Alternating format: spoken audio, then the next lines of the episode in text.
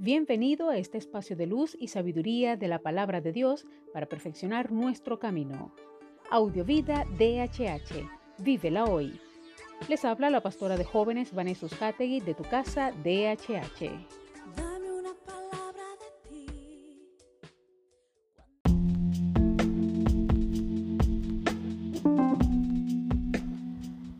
El mensaje de hoy se titula Arrogancia, envidia y aceptación.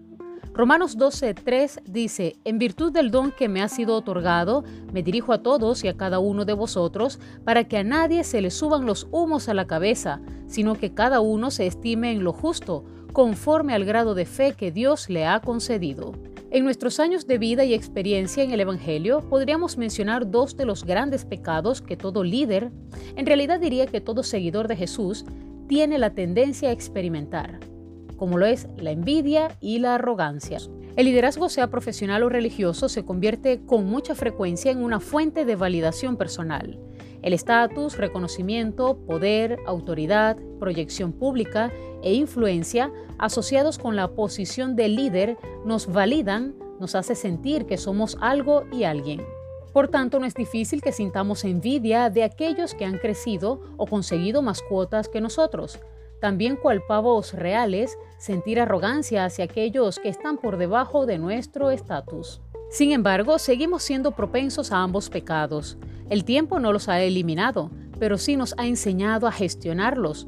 ¿Cómo podemos hacerlo? A continuación, varias ideas que podemos usar que tal vez podrían ayudarnos. En primer lugar, Reconocer que todo lo que hacemos en términos de capacidades espirituales, mentales o profesionales nos ha sido dado, por tanto, poco orgullo se puede tener en lo que te regalan.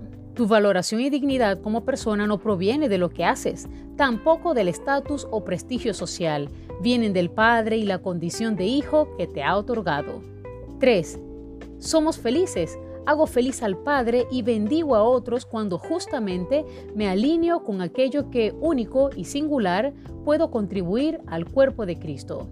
4. Me siento feliz tal y como soy y desde esa felicidad sirvo a los demás, con aceptación, sin envidias por lo que no soy, ni arrogancia por lo logrado. Ahora pregunto, ¿cómo lo vives tú? Oremos.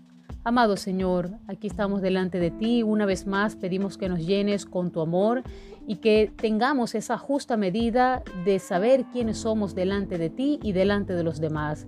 Es lo que nos pides. Permite que cada día podamos vencer el pecado de la arrogancia, de la envidia, sino que al contrario, con tu amor podamos aceptar a todos los que están a nuestro alrededor, incluso aquellos que sean más grandes o alcancen más cosas que nosotros.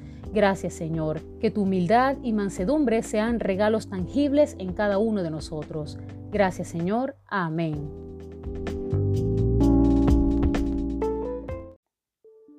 Comparte esta palabra y sea un canal de bendición en las manos de Dios para muchos. Recuerda, lo visible es momentáneo, lo que no se ve es eterno. Audiovida DHH. Vívela hoy.